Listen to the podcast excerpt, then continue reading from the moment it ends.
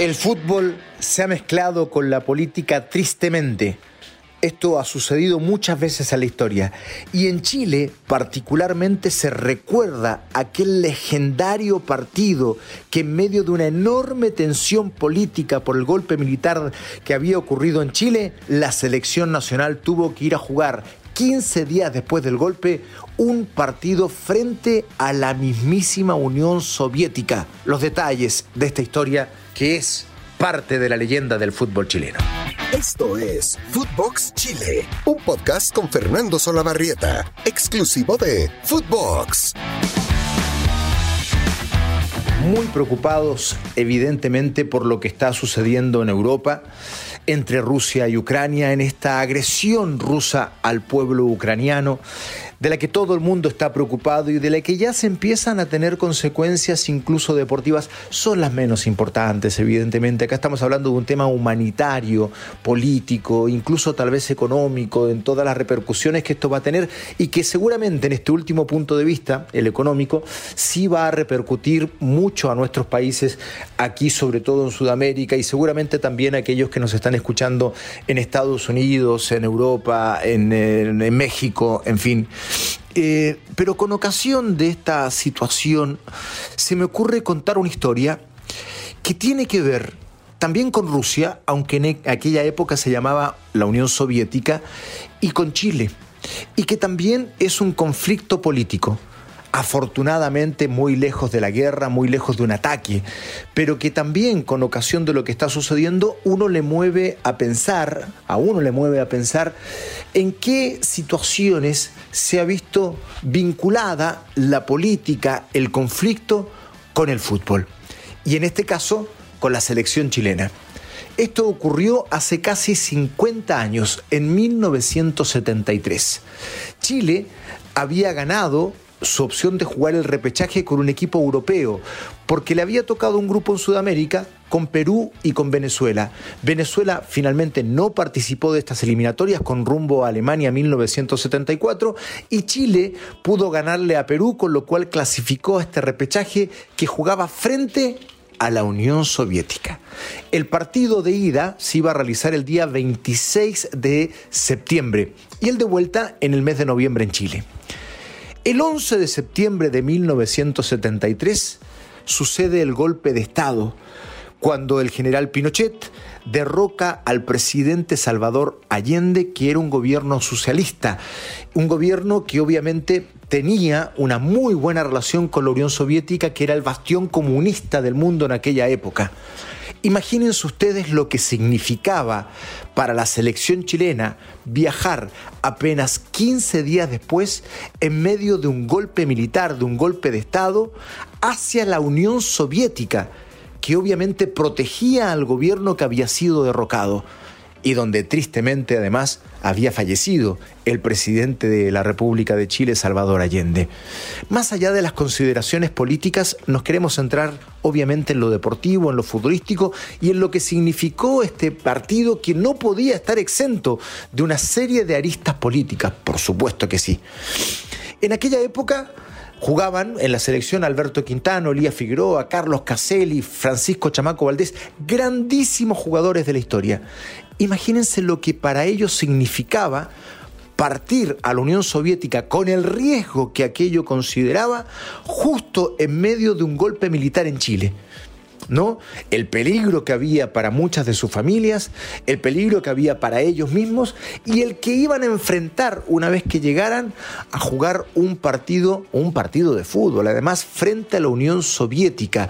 O sea, había peligro y riesgo en Chile y peligro en riesgo también en el viaje hacia este país que significaba el comunismo en el mundo y que obviamente tenía una molestia infinita por lo que había ocurrido en Chile. No solo se temían represalias gubernamentales, también este, la desubicación de algún fanático que pudiera agredir a los seleccionados, más toda la preocupación que tenían los jugadores chilenos de dejar a sus familias con todo lo que estaba ocurriendo en Chile, ¿no? Con todas las tristezas, con todo el peligro, con las represalias que estaba tomando en ese instante el, el general Pinochet y con todos sus organismos de seguridad respecto de la situación política en Chile.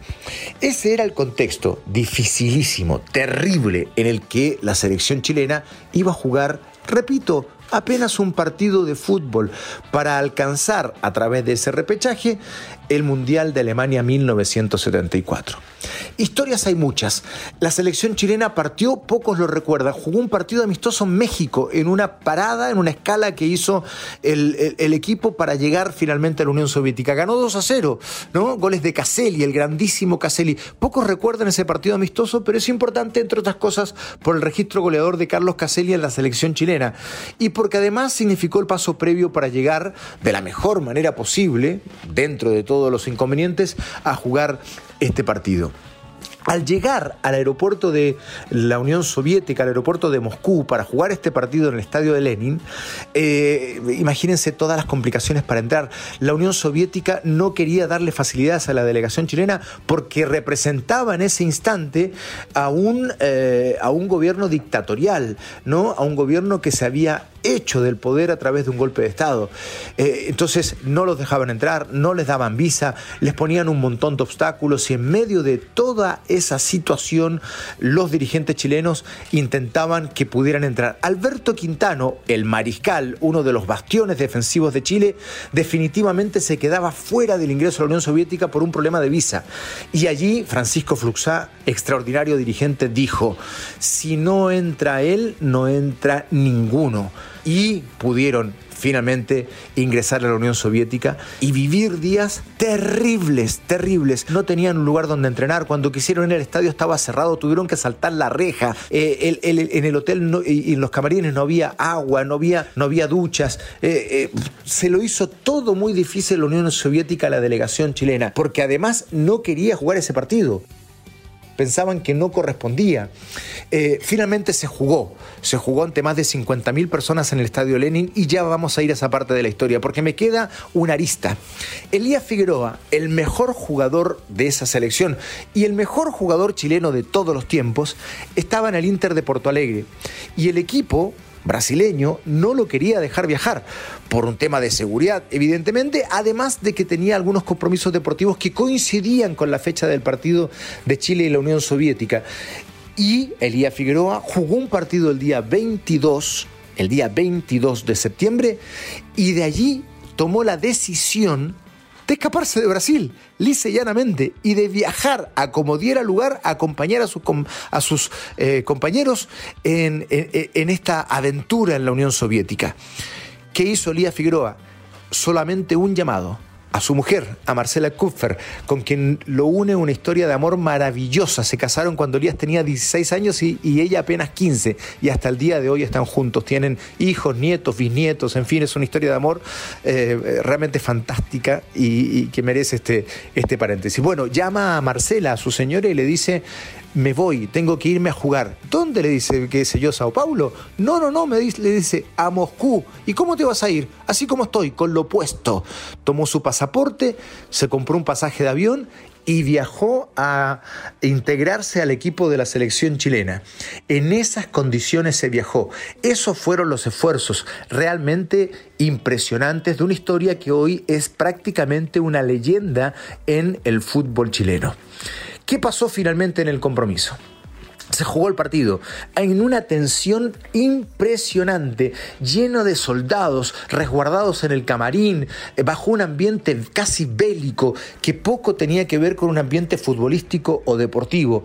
El encuentro además era en extremo difícil. La Unión Soviética era un equipo muy pero muy potente en aquella época en Europa y tenía además al mejor jugador europeo y uno de los mejores jugadores del mundo, Oleg Blokhin, que era un puntero izquierdo.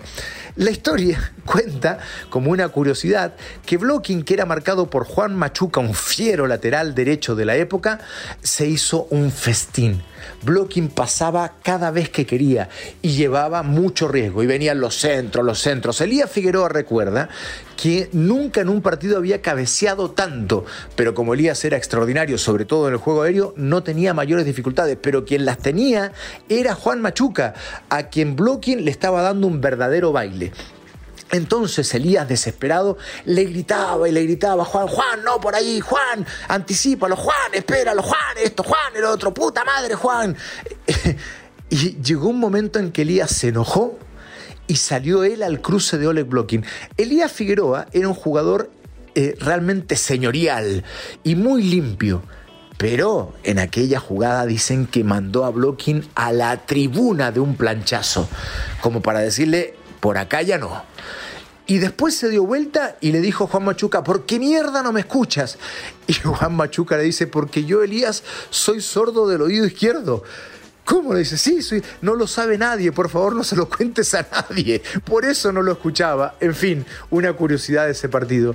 En ese instante, cuando le pega el planchazo, Viene Márquez, el juez brasileño, se pone la mano en el bolsillo de atrás, como era la costumbre cuando se iba a sacar una tarjeta roja, y cuando se la quiso mostrar, vino Elías y lo abrazó.